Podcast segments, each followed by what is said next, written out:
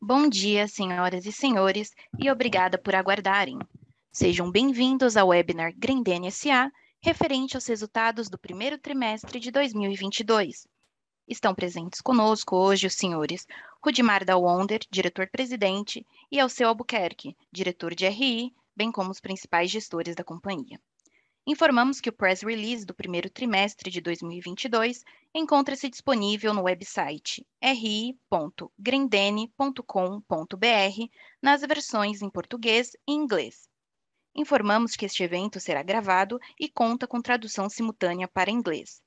Durante o evento, todos os participantes estarão apenas ouvindo a apresentação da empresa e, em seguida, iniciaremos a sessão de perguntas e respostas quando mais instruções serão fornecidas.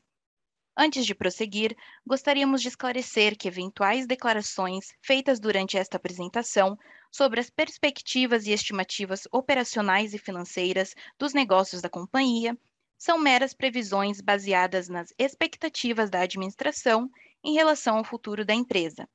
Essas expectativas são altamente dependentes das condições do mercado, do desempenho econômico geral do país, do setor e dos mercados internacionais Agora, gostaria de passar a palavra a Alceu de Martini de Albuquerque. Por favor, senhor Alceu, pode prosseguir. Bom dia, obrigado a todos pela presença em nossa videoconferência de divulgação dos resultados do primeiro trimestre. Espero que estejam todos bem e com bastante saúde. Então, para começar hoje, eu queria dar um, um panorama de como é que foi o, o primeiro trimestre, primeiramente no mercado interno, depois no, no mercado externo.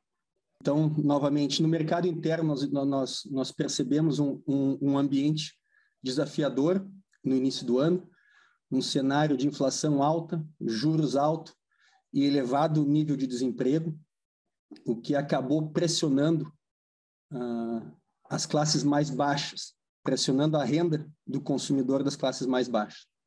Já as classes A e B nós continuamos a ver o mesmo comportamento observado no quarto trimestre, com um apetite maior por consumo.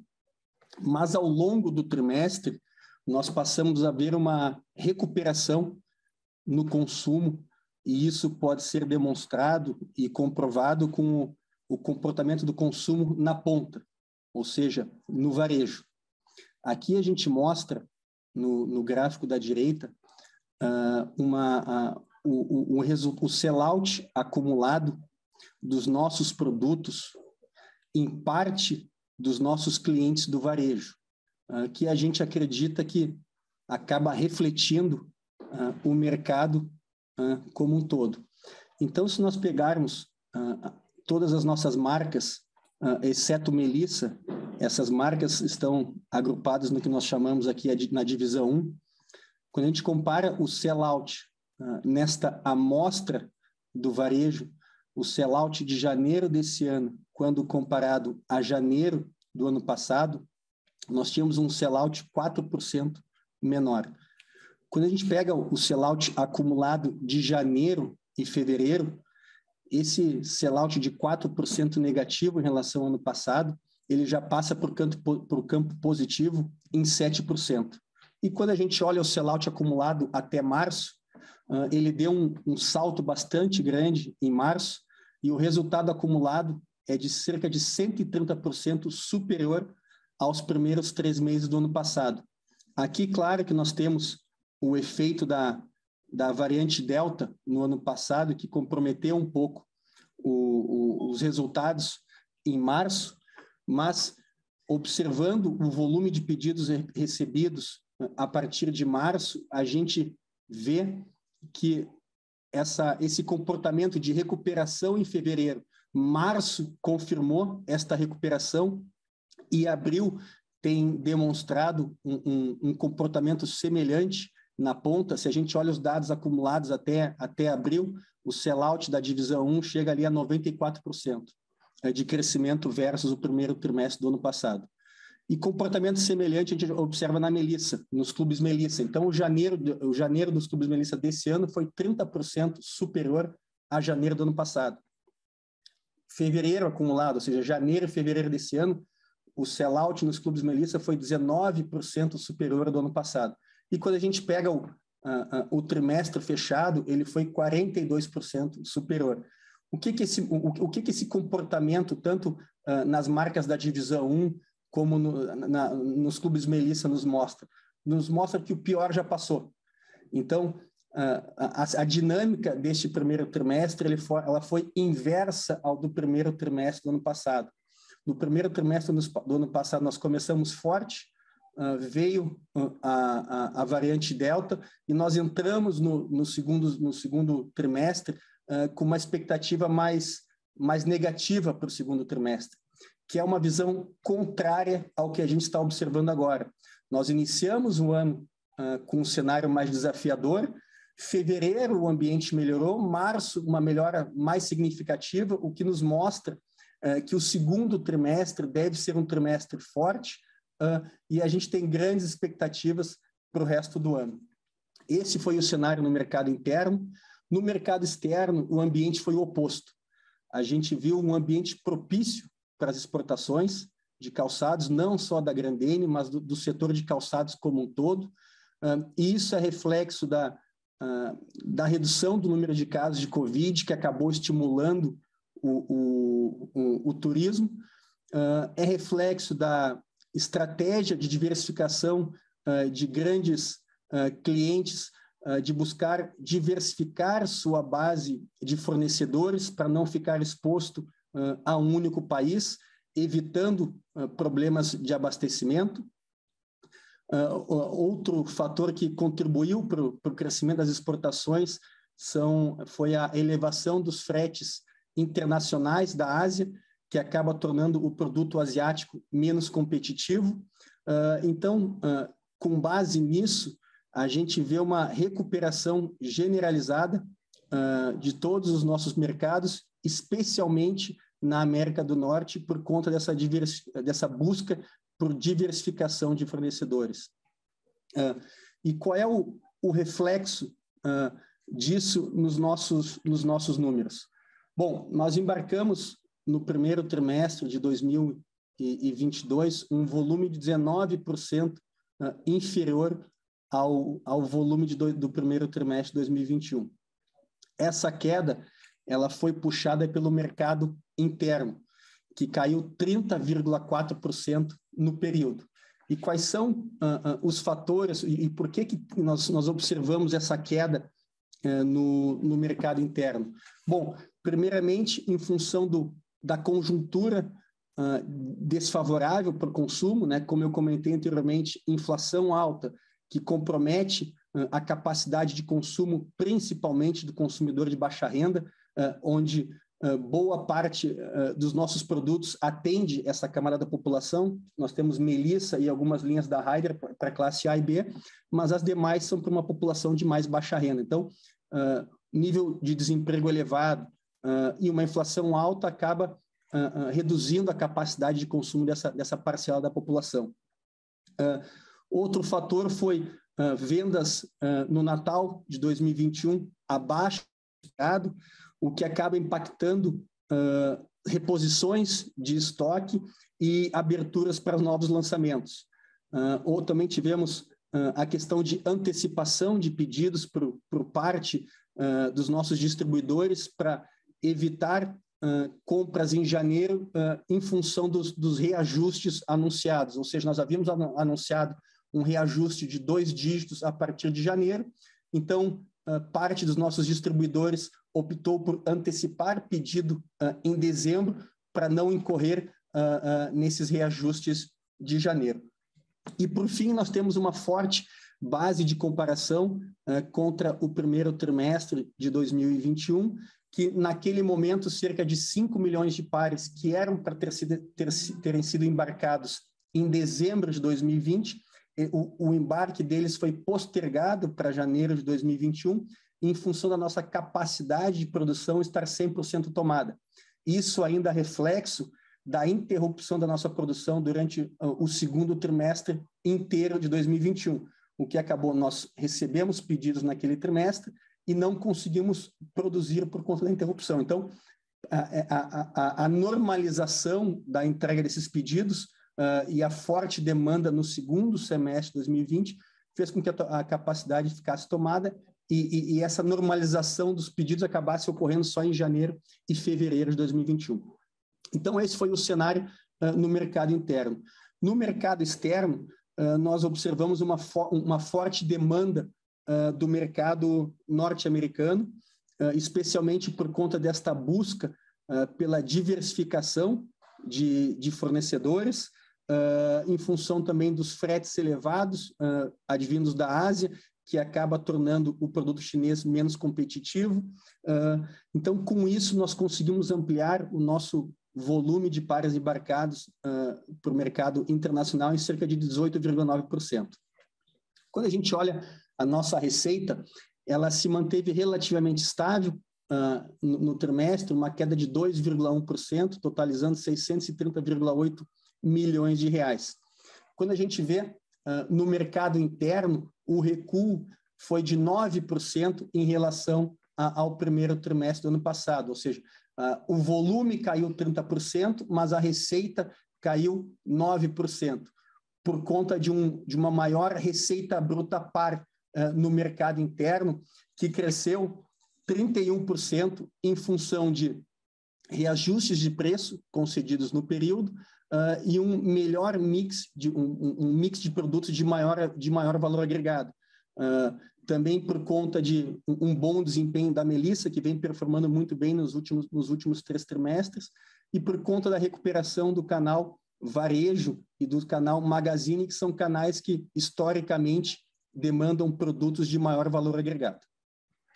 No mercado uh, internacional, a receita bruta cresceu 16,4%, atingindo 200,9 milhões de reais.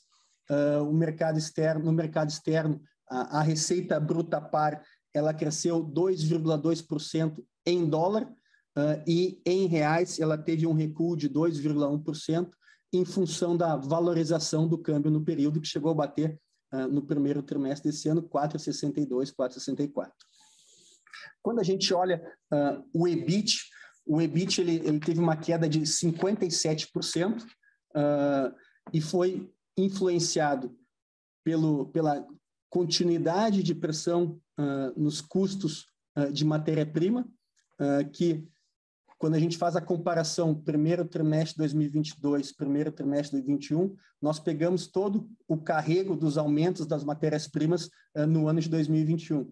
Só para os senhores terem uma ideia, só no ano de 2021 a resina de PVC, que é um dos nossos, uma das nossas principais matérias-primas, que representa cerca de 20 a 25% do nosso CPV total, subiu mais de 60%.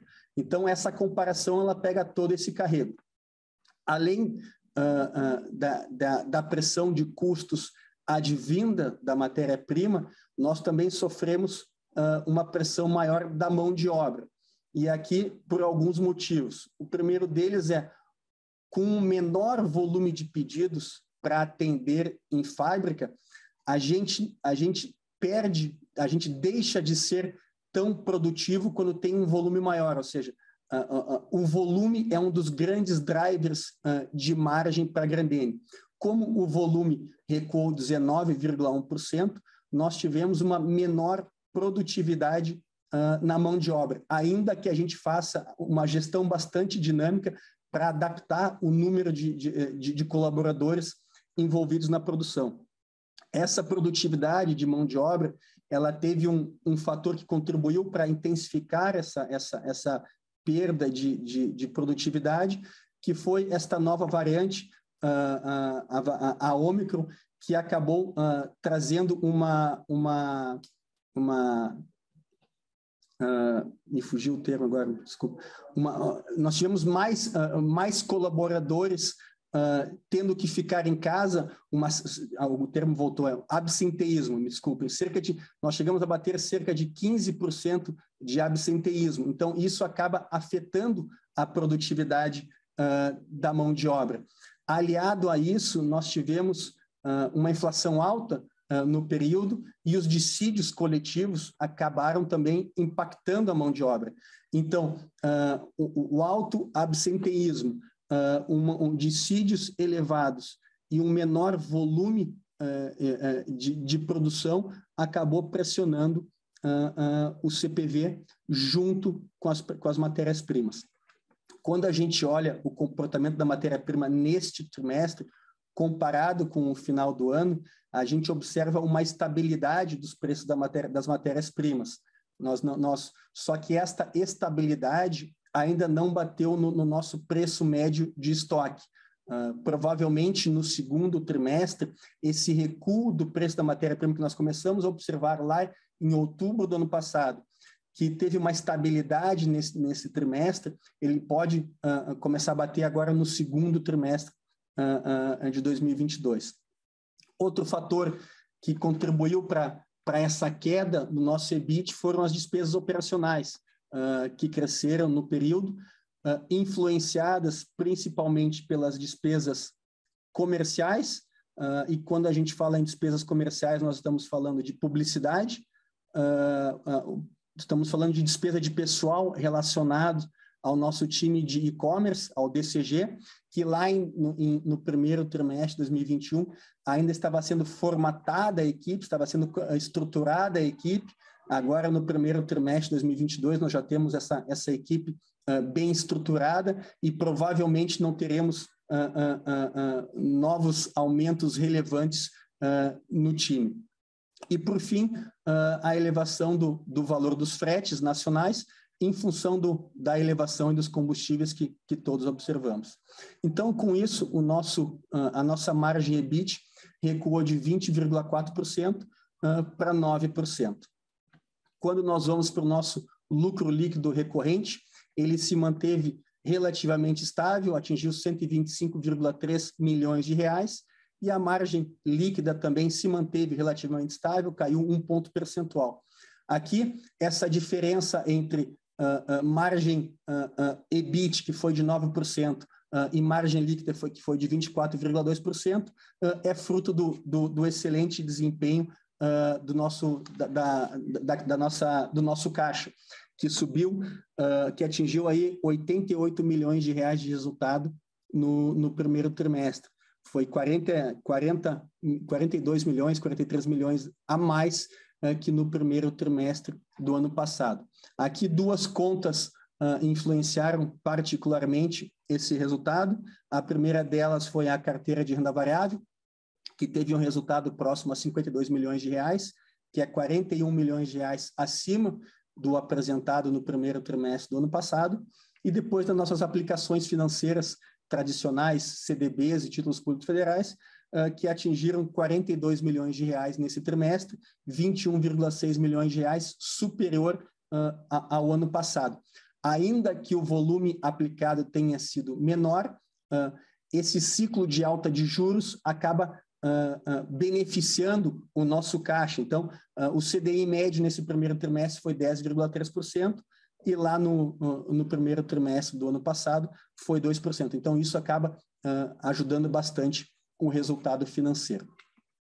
Esse slide é só um detalhamento uh, uh, uh, um pouco maior dos números que eu apresentei no slide anterior. Boa parte eu já comentei, então eu vou passar. Vou falar um pouco da, do, do, sobre a nossa carteira, uh, que a gente chama carteira do Comitê de Investimentos, que representa aqueles 850 milhões de reais, que foi aprovado lá pelo Conselho de Administração em 2019, uh, quando tínhamos uma taxa de juros bastante uh, reduzida, então, para buscar investimentos mais rentáveis.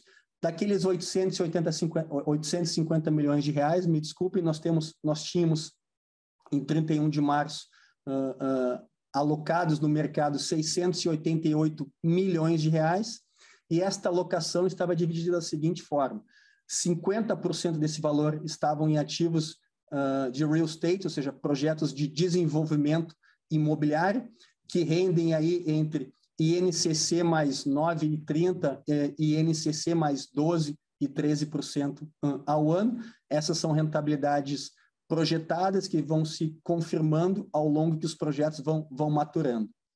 Depois nós temos uma, a carteira de, de, de renda variável representa 42% desses 688 milhões de reais, e nós temos créditos privados que representam 8%. Quando a gente faz põe, põe uma lupa na carteira de renda variável, ela está distribuída da seguinte forma: 29% uh, estão alocados em, em, no setor de mineração, que basicamente é Vale do Rio Doce. Nós temos 34% no setor financeiro, Banco do Brasil, e depois nós temos outros 36% no setor de energia, que é Equatorial Energias e Eletrobras. Uh, com base nos números que eu apresentei, então, nós, a, a, a companhia está propondo uh, a distribuição de 83,7 milhões de reais de pagamentos de dividendos e JCPs. Esse valor é o valor bruto. Uh, quando a gente desconta os 15% de, de imposto de renda retido na fonte, os 37 milhões de reais de JCP, eles viram 31 milhões 450 uh, de reais líquido. Uh, o valor de dividendos a ser distribuídos são 46 milhões,7 milhões de reais, o que totaliza um valor líquido para o acionista uh, de 78,1 milhões de reais, o equivalente a 8,6 centavos por ação. Uh, esses dividendos e o JCP ele vai ser pago para os acionistas que tiverem ações da Grandene no dia 9 de maio de 2022, ou seja, a ação passa a ser uh, negociada ex-dividendos a partir do dia 10 do 5, e nós passaremos a pagar esses dividendos, esse JCP, a partir do dia 25 de maio. Aqui eu trago uma, como eu já mostrei uh, em, em, em, em, momentos anteriores, uma evolução uh, dos nossos dividendos e JCPs pagos desde a abertura de capital, lá em 2004. Desde 2004, nós já pagamos cerca de 4,3 bilhões de reais. Neste trimestre, como eu comentei, nós estamos distribuindo, nós estamos distribuindo 83,7 milhões de reais. Bom, esses são os, os números uh, uh, uh, do trimestre. Agora eu queria entrar com mais detalhe um pouco no, no, no nosso e-commerce, depois vou falar um pouco da, da GGB e um pouco depois sobre um produto muito bacana que nós lançamos com o Manual do Mundo. O nosso e-commerce ele continua se desenvolvendo, teve um crescimento bastante robusto uh, nesse trimestre, quando comparado ao primeiro trimestre de 2021, nós crescemos 300% uh, em GMV. o nosso e-commerce hoje ele já representa 3,7% das vendas da Grandene no mercado interno. Aqui lembrando que dado o perfil dos nossos produtos, que são produtos de menor valor agregado, a gente não acha que vamos chegar naquele patamar de 20% a 25% que algumas companhias já estão trabalhando. Nós acreditamos que um patamar saudável para o nosso e-commerce é 10%, 12%.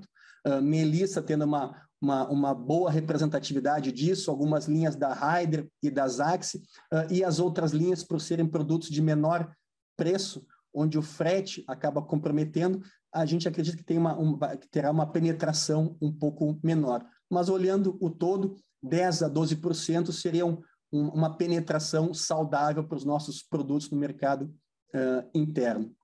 Tivemos uma, uma evolução uh, no número de sessões no primeiro trimestre, mesmo comparado uh, com o quarto trimestre do ano passado, que historicamente é um, é um, é um trimestre que tem muito fluxo de, de, de, de, pessoas nos no sites por conta de Black Friday, por conta de Natal.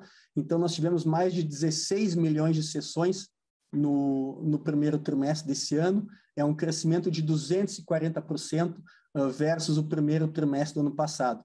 Foram vendidos, e desses, destas 16 milhões de sessões, mais de 5 milhões foram, foram realizadas por é, clientes distintos, ou seja, dizendo mostrando que nós estamos trazendo gente nova uh, para os nossos sites. Mais de 170 mil pares vendidos no, no, no período, ampliamos uh, em 31% o número de municípios que receberam os nossos produtos ou de onde recebemos pedidos. Implementamos agora em São Paulo uh, o same day delivery, da Melissa, então conseguimos já entregar uh, para um, num raio de 10 quilômetros da, da Galeria Melissa de São Paulo uh, os produtos no mesmo dia. Realizamos a integração com o Mercado Livre, começamos o desenvolvimento do, do app da Melissa, que deve, uh, deve uh, acontecer aí até o final do ano. agora temos, vamos integrar com novos marketplaces ao longo do segundo trimestre, Netshoes, Zatini, Via Varejo uh, e da Fit. Uh, no terceiro trimestre, vamos integrar com Renner, HiRap, Amazon e C&A, e no quarto trimestre, Shopee e Marisa. Então, estamos evoluindo, temos muitas iniciativas uh, no e-commerce, Uh, temos aprendido muito uh, com o pessoal da GGB, trazendo, compartilhando muitas, muitas informações e experiências. Falando em GGB, como eu comentei no call de resultados do quarto trimestre, a GGB iniciou as operações em 1 de janeiro. então, ela continua na, focada na construção da infraestrutura necessária para suportar o crescimento de médio e longo prazo da companhia. E o que, que a gente, o que, que quer dizer construção da infraestrutura? São pessoas, sistemas e processos. Então, em termos de, de pessoas, uh, uh, o, Gustavo e o André uh, contrataram um time altamente capacitado e com experiência no setor, para que as metas de médio e longo prazo sejam atingidas. Em termos de sistemas, eles estão construindo sistemas de informações para que as decisões sejam baseadas em, em, em informações. Estão tornando sistemas que tínhamos mais robustos. Vou dar um exemplo. O, a operação do online que eles assumiram a partir da segunda quinzena de janeiro. Nós tínhamos uma plataforma, Oracle foi substituída pela, pela uma plataforma, pela plataforma Shopify. O fluxo de, de clientes nessa loja teve desde, dias de, de picos, em que o fluxo foi tão grande que, que o site acabou ficando lento ou acabou, ou acabou caindo. Então, eles estão investindo para tornar este sistema uh, mais, mais robusto. Quando a gente fala de processos, a GGB ela iniciou com marcas globais, marcas fortes, mas a companhia não existia. Então, eles estão, estão construindo uh, os processos, quem faz o quê, quem faz o quê, quando.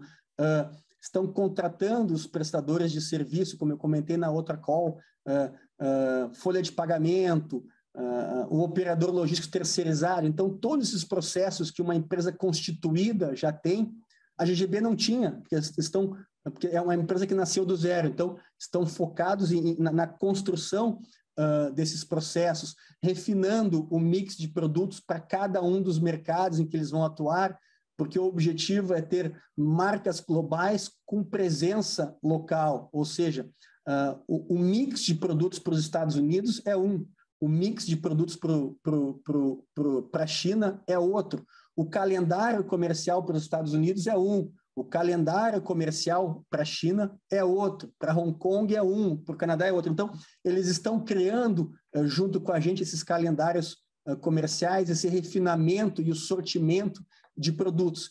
E isso a gente deve ver os primeiros resultados só lá em 2023. Por quê? Como eu já expliquei no call anterior, uh, o calendário uh, uh, do hemisfério norte, ele, ele é um calendário que funciona mais ou menos assim. Em maio de determinado ano, os, os, os compradores dos nossos clientes, eles recebem o budget para alocar em tal tipo de produto e tal marca. A partir de maio, esses compradores eles se reúnem com os fabricantes uh, para conhecer a coleção uh, e colocar pedidos que serão entregues a partir de, jane... de maio, de, desculpa, de janeiro a maio do próximo ano. Então, por exemplo, agora em maio de 2022, o time comercial da GGB vai começar a se reunir com os clientes em junho e julho para apresentar a coleção Primavera-Verão de 2023.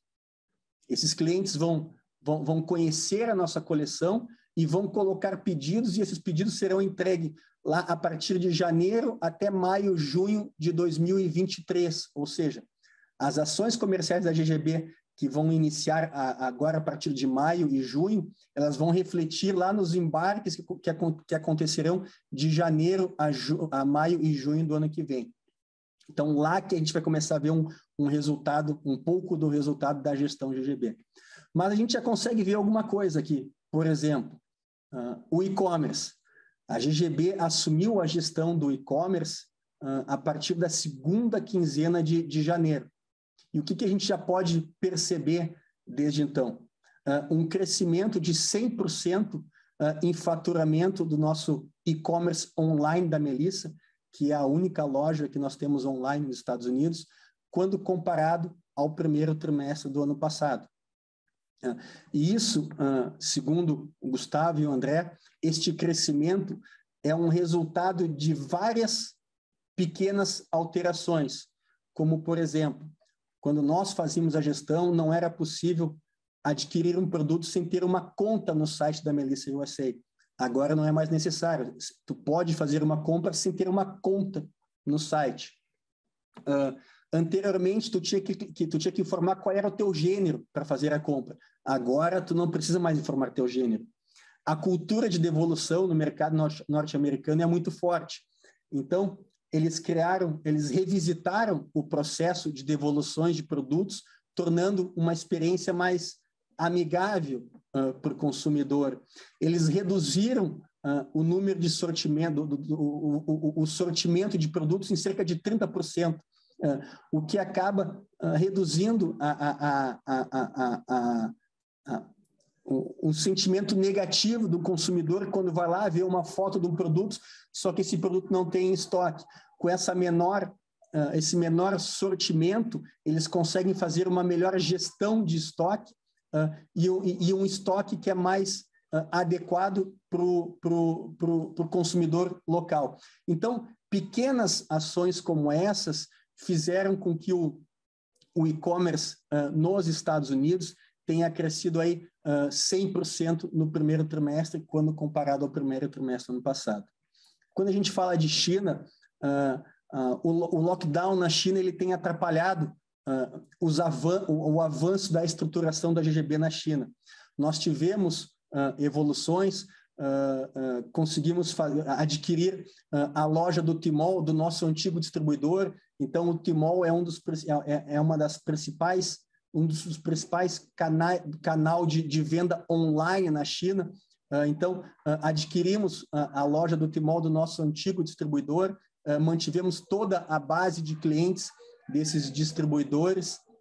Então, o lockdown é um ponto de atenção na China e um ponto que acabou postergando um pouco a nossa a, a, a, a entrada da GGB na China, mas estamos trabalhando uh, uh, fortemente para avançar. Agora, no, no, dia 18 de junho, tem um, tem um dia na China que representa cerca de 25% das vendas online do ano da China, uh, e nós agora tendo assumido essa loja, essa Timol, a, a, loja online da Melissa no Timol, a gente tem, tem grandes expectativas. E, por fim, eu gostaria de, de compartilhar com vocês aqui uma, uma collab muito bacana que fizemos, fizemos com o Manual do Mundo, uh, que é a primeira uh, coleção de menor impacto uh, da Grandene Kids. É uma coleção que usa sola com 30% de conteúdo reciclado e, e, no cabedal ela tem resíduos de casca e de arroz de, de casca de arroz e fibra de coco. E, um, e muito bacana foi que o pessoal do, do Manual do Mundo foi nos visitar lá na nossa fábrica de Sobral uh, e, e, fez um vídeo que o link está aí no, abaixo da fotinha, um vídeo de cerca de 8 ou 9 minutos, que já teve mais de 550 mil visualizações, que ele mostra de uma forma muito divertida e muito, e muito, e muito leve todo o nosso processo uh, de produção. Então, eu convido os senhores e senhoras aí a, a clicar nesse link depois para assistir uh, esse vídeo. E esse produto uh, que nós lançamos com, com o, manual, o Manual do Mundo, ele reflete o, o, nosso, o nosso esforço de trazer para os nossos produtos biomateriais, ou seja, materiais de fontes renováveis em, substitu em substituição aos materiais fósseis. E essa coleção ela se junta já a outras coleções que nós já, já lançamos, por exemplo, a Ryder uh, uh, o Ryder R4, que usa o EVA de biobased, a Melissa Free, que usa matéria-prima de origem da cana-de-açúcar. Então, é, aqui é só para demonstrar uh, um pouco do, dos nossos esforços para para trazer uh, uh, materiais de fontes renováveis para os nossos produtos. E lembrando que 100% do PVC utilizado nos nossos produtos ele é reciclável, até 30%, do, 30 do material nós utilizamos até 30% de material reciclado pré-consumo dos nossos produtos. Isso é, tivemos sobra de algum material dentro de fábrica, esse material volta para a produção, ele é triturado e volta para o processo de produção. todos os nossos, os nossos produtos são veganos, não contém origem animal, e isso é registrado pela Vegan Society no Reino Unido. O nosso PVC ele pode ser uh, uh, uh, reutilizado inúmeras vezes e temos aí mais de 400 pontos de coleta desde 2019 para incentivar a iniciativa a economia circular. o que eu tinha para dizer é hoje, eu gostaria de terminar dizendo que nós estamos, embora o cenário econômico seja desafiador, Uh, é um ano que nós temos bastante incerteza, é um ano eleitoral, uh, estamos passando aí por uma, uma leve crise política, uh, passando por uma guerra entre Ucrânia e Rússia, ou seja, diversos elementos de incertezas. Mas nós temos para o ano um cenário positivo, principalmente no segundo semestre. Nós estamos, estamos entrando agora no segundo trimestre uh, uh, com indicações de um forte, de uma forte recuperação, dado o volume da, das vendas dos nossos produtos uh, no varejo. Então, gostaria de encerrar com essa mensagem e agora eu abro para perguntas para os senhores. Obrigada. Iniciaremos agora a sessão de perguntas e respostas. As perguntas podem ser feitas através de áudio, clicando no ícone Levantar a mão, Raise the Hand, disponível na parte inferior da tela. Neste momento, uma solicitação para abrir o microfone aparecerá na tela e você deverá clicar em Desmutar. Para enviar sua pergunta de texto, basta clicar no ícone QIA, também disponível na parte inferior da tela, e digitar sua pergunta. As perguntas em inglês serão recebidas exclusivamente via texto. Um momento, enquanto coletamos as perguntas. Nossa primeira pergunta vem do senhor Vinícius Pitinini, da Quantitas. Por favor, senhor Vinícius, o senhor pode prosseguir. Marcelo, tudo bem? Parabéns pelo nível de disclosure que vocês têm dado no release. Ajudou bastante a entender o resultado do primeiro trimestre. A minha primeira pergunta é se você consegue nos passar uma ideia do que foi o volume dessa, dessa pré-alta ali feita em dezembro e o quanto desse, desse volume de Omicron deslocou para o segundo trimestre. Passar um pouquinho da, de números sobre isso. Você consegue nos ajudar? Vinícius, só para. Obrigado pela pergunta, Vinícius. Só para entender uh, o, o que deslocou, uh, tu quer dizer da, da, da, não ficou claro. Tu quer saber quanto, quanto de pares de dezembro de 2020 migrou para 2021? É isso? Ou... Não, quanto de, quanto de pares que você fez de pré-alta, né, que era para ser vendido em janeiro, fevereiro, mas seus distribuidores adiantaram? E a segunda pergunta é quanto dos pares que você acha que era para ter sido feito no primeiro trimestre e por conta de Omicron deslocou para o segundo trimestre?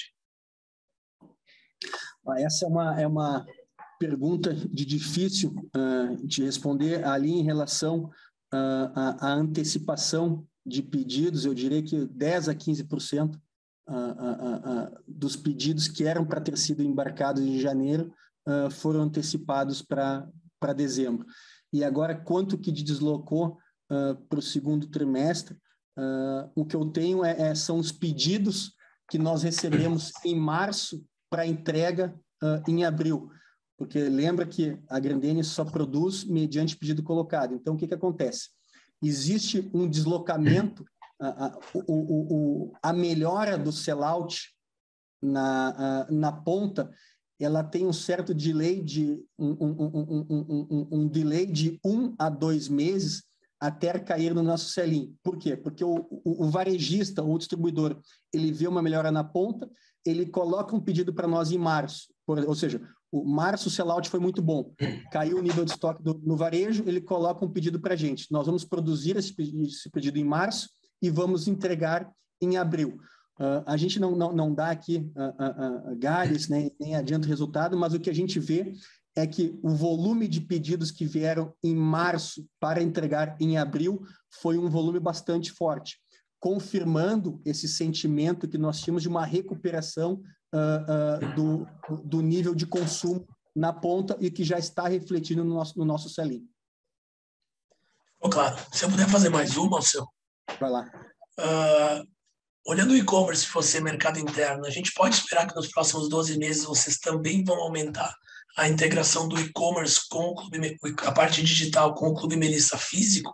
E quais os próximos passos nesse ponto? Não, hoje, hoje nós, os nossos, uh, os nossos clubes Melissas, eles já estão uh, integrados na plataforma de Omnichannel. Então, o consumo, por isso que quando eu mostro ali na, no desempenho do e-commerce, por exemplo, eu não falo de faturamento, eu falo de GMV, porque existe uma diferença entre GMV e faturamento. O faturamento é só aquilo que é feito de venda pela Grandene e que sai do CD da Grandene. GMV, ele considera não só o faturamento feito pela Grandene, onde o produto sai do CD da Grandene, mas ele considera também as vendas feitas no site da Melissa, mas quem, uh, uh, uh, quem realiza a venda de fato é um Clube Melissa, porque o produto sai do estoque do Clube Melissa. Neste caso, a Grandene recebe uma comissão, mas a venda é feita pela, pelo, pelo Clube Melissa. E, e, boa parte, agora não tenho o número exato, Vinícius, do, uh, uh, de clubes que já estão conectados uh, nessa plataforma, mas é, é, eu diria que é quase 100%, tá? e nós temos a modalidade Pick-up in Store, a modalidade de, de, de, entregar na casa do cliente, todas as modalidades estão disponíveis nessa plataforma. Claro, obrigado. Eu que agradeço. Nossa próxima pergunta vem do senhor Renan Sartório, do Bradesco BBI. Por favor, senhor Renan, o senhor pode prosseguir. Bom dia, seu. É, eu queria perguntar é, sobre o aumento de preço, qual foi o nível de aceitação e você acha que é, teve algum impacto negativo aí no volume? E a minha segunda pergunta, eu queria é, perguntar sobre a perspectiva de abertura de Mailice Stores daqui para frente. Vamos lá.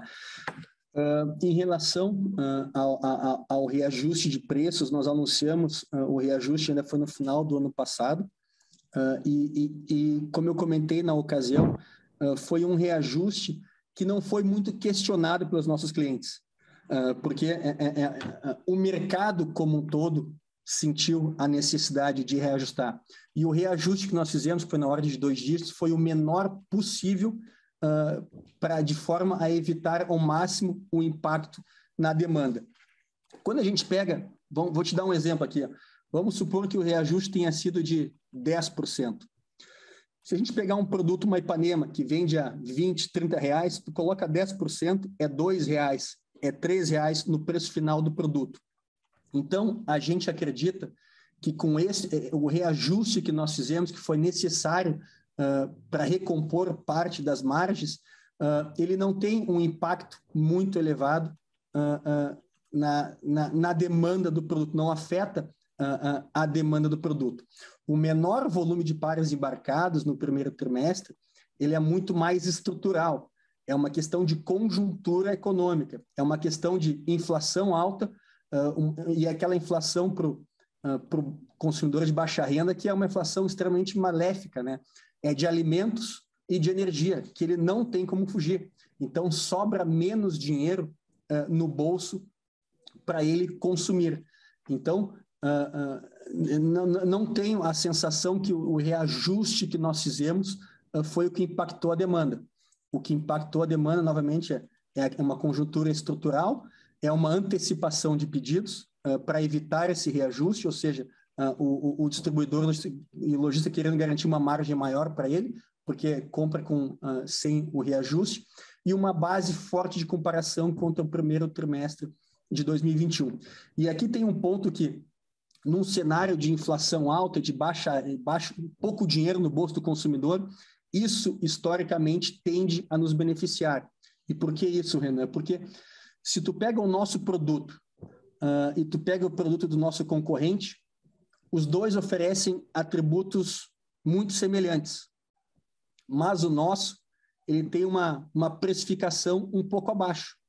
Então, num cenário em que, uma, em que a população está com pouco dinheiro para consumir e ele tem que consumir um chinelo, por exemplo, historicamente a gente tem observado que ele prefere o nosso produto, porque o nosso produto tem atributos muito semelhantes, mas um preço inferior. Então, eu não sei se essa foi a primeira pergunta. Tu pode me repetir a segunda, por favor, Renan? A segunda é sobre perspectiva de abertura de Mail's Stores. Ah, sim. Nós encerramos uh, o trimestre com 388 uh, ah, lojas, tivemos o fechamento de três lojas uh, no trimestre, e a gente deve encerrar o ano, a expectativa é de encerrar com 415, 416 lojas. Lembrando que, historicamente, as lojas elas não são abertas no primeiro trimestre, elas começam a ser abertas ao longo do ano. Então, ah, nós tivemos aberturas no primeiro trimestre, foram três aberturas, mas tivemos seis fechamentos, ou seja, foi um net negativo. Mas a expectativa daqui até o final do ano é fechar com cerca de 415, 416 lojas. Perfeito, obrigado ao seu. Ok. Nossa próxima pergunta via texto vem do senhor Marcelo Garcia do Couto, da empresa Betfair. Bom dia. Como a Grindene vê o mercado local e o mercado mundial de calçados? Expectativa de crescimento nas vendas? Obrigado pela pergunta, Marcelo. Uh, nós temos sim a expectativa de crescer tanto volume uh, como receita, tanto no mercado interno como no mercado externo. O mercado interno, nós temos uma representatividade já bastante relevante. Então, o, o, o, devemos crescer, mas é um crescimento mais, uh, uh, uh, mais ameno quando comparado às perspectivas de médio a longo prazo que nós temos com o mercado internacional, que é um mercado que lá em 2019 foi superior a 300 bilhões de dólares. E com esta parceria que nós fizemos com, com a 3G, com a GGB, nós temos grandes expectativas de crescimento no mercado internacional. Eu diria que o grande driver de crescimento da Grandene no médio e longo prazo é o mercado internacional.